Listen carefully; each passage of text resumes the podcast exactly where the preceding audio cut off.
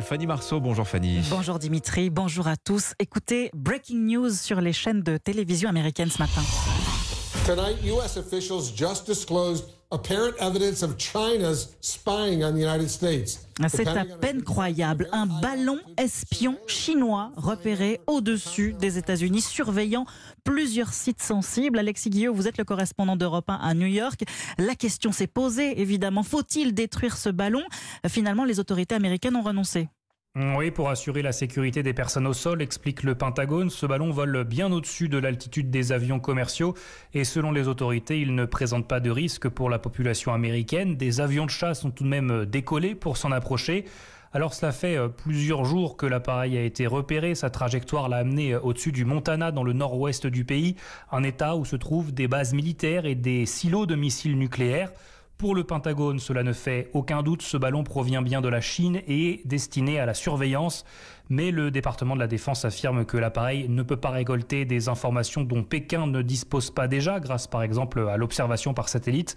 Washington a déjà fait part de la gravité de l'incident à Pékin, et ce à quelques jours de la première visite d'Anthony Blinken en Chine, dans un contexte de tension accrue entre les deux premières puissances mondiales. Alexis Guilleux, correspondant d'Europe 1 aux États-Unis, notez que le Canada annonce ce matin surveiller lui aussi, je cite, un deuxième incident potentiel, comprendre un éventuel autre ballon espion. Dans l'actualité internationale également, ce sommet Union européenne-Ukraine à Kiev aujourd'hui, l'occasion d'aborder l'adhésion de l'Ukraine à l'UE, mais aussi les sanctions européennes contre la Russie. La présidente de la Commission, Ursula von der Leyen, a assuré travailler à un dixième paquet de sanctions pour le 24 février, date anniversaire du début du conflit. 8h03 sur Europe 1 en France, coup d'accélérateur concernant les expulsions de clandestins radicalisés. Plus de 700 ont été renvoyés depuis 2017. Alors que le projet de loi Asile-Immigration sera examiné au Sénat dans un mois, le Figaro dévoile ce matin un bilan de l'action de Gérald Darmanin. Depuis sa nomination il y a six ans, le ministre de l'Intérieur a effectivement fait expulser 704 islamistes radicaux.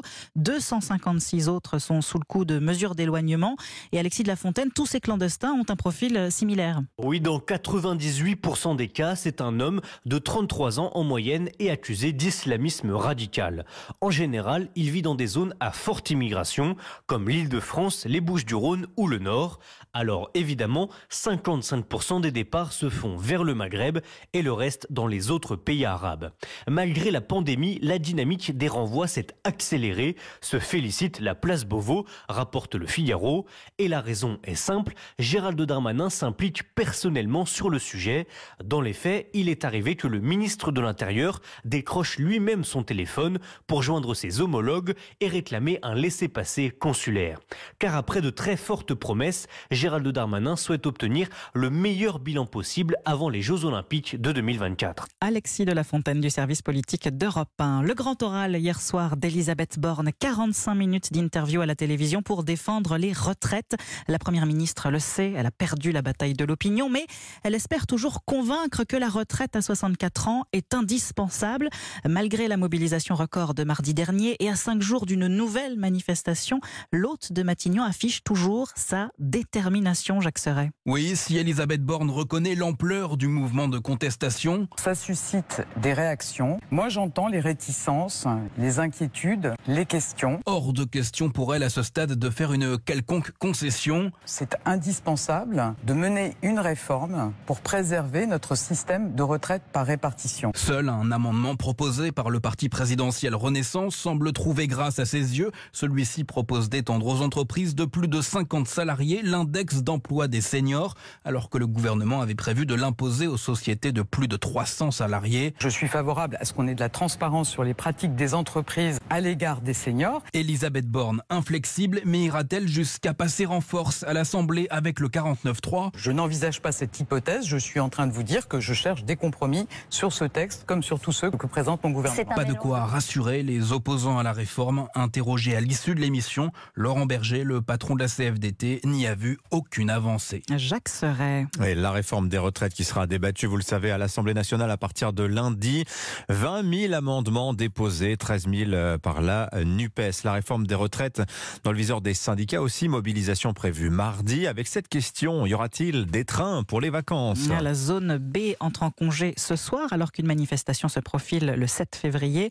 À la SNCF, la mobilisation de mardi devrait être très suivie. CGT cheminots et Sudrail espèrent même prolonger la grève le lendemain. Oui, la SNCF qui recherche désespérément des conducteurs de train, notamment dans la région des Hauts-de-France. Le manque de bras a déjà entraîné la suppression de 90 liaisons sur l'ensemble du réseau TER, une vraie galère pour les usagers. La SNCF a donc lancé hier un, job dating avec plusieurs candidats, mais trouver le bon profil, c'est un peu chercher une aiguille dans une botte de foin, des centaines de CV pour une candidature sérieuse, une seule.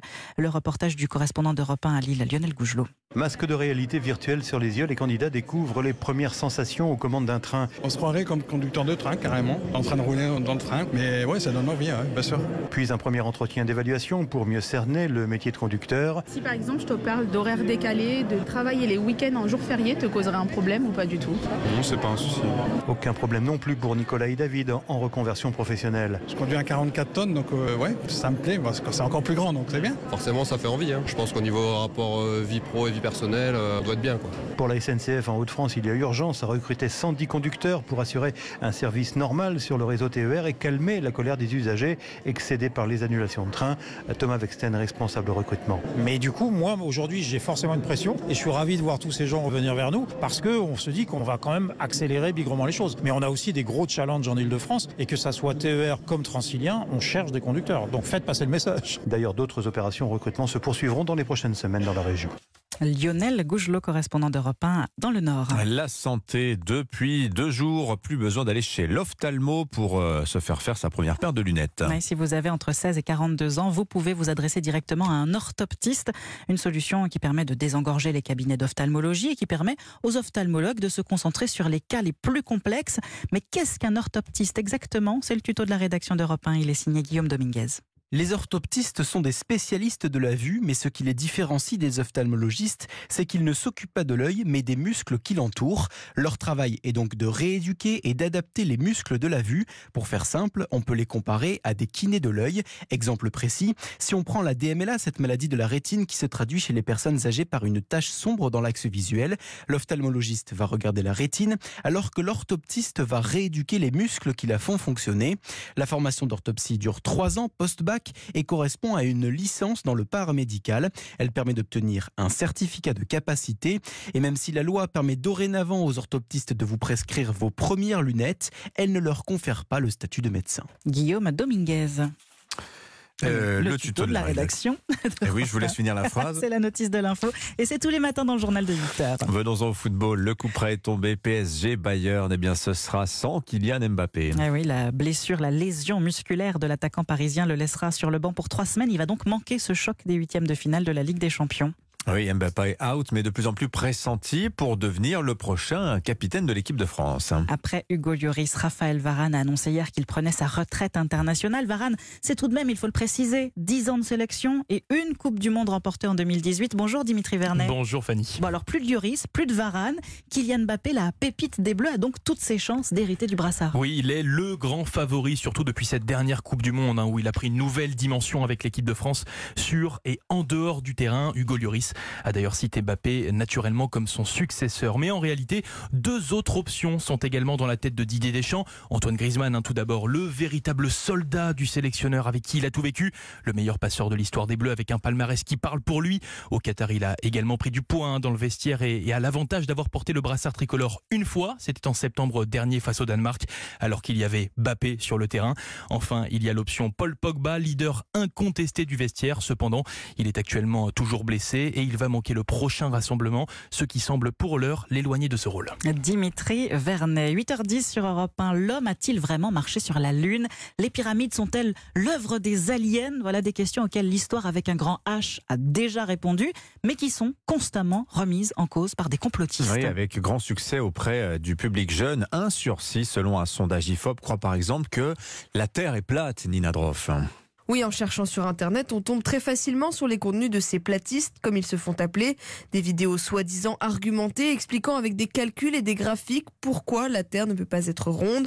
Sur sa chaîne YouTube Info Très Vrai, Marc Dan relaie selon lui de nombreuses preuves de sa théorie, comme dans cette vidéo visionnée par des milliers de personnes. Si la Terre était vraiment une sphère, les océans devraient être en quelque sorte courbés pour se coller à tous les côtés d'une boule en rotation rapide suspendue dans l'espace. Il est tout simplement impossible de faire en sorte que l'eau se comporte de cette façon.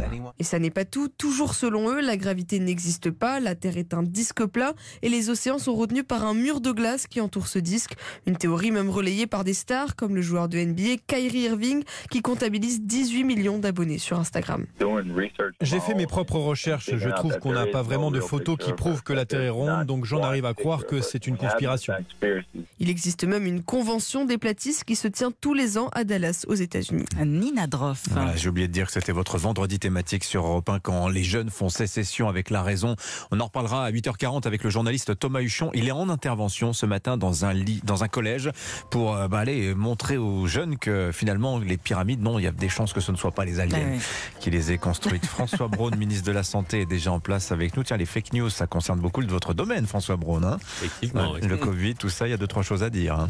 Vous êtes notre invité dans un instant, François Braun. Restez avec nous. Beaucoup de sujets sont sur la Ce plan blanc pour les médicaments, les pénuries d'amoxicilline, la revalorisation des tarifs de consultation. On en parle dans un instant. Il est 8h13. Dimitri Pavlenko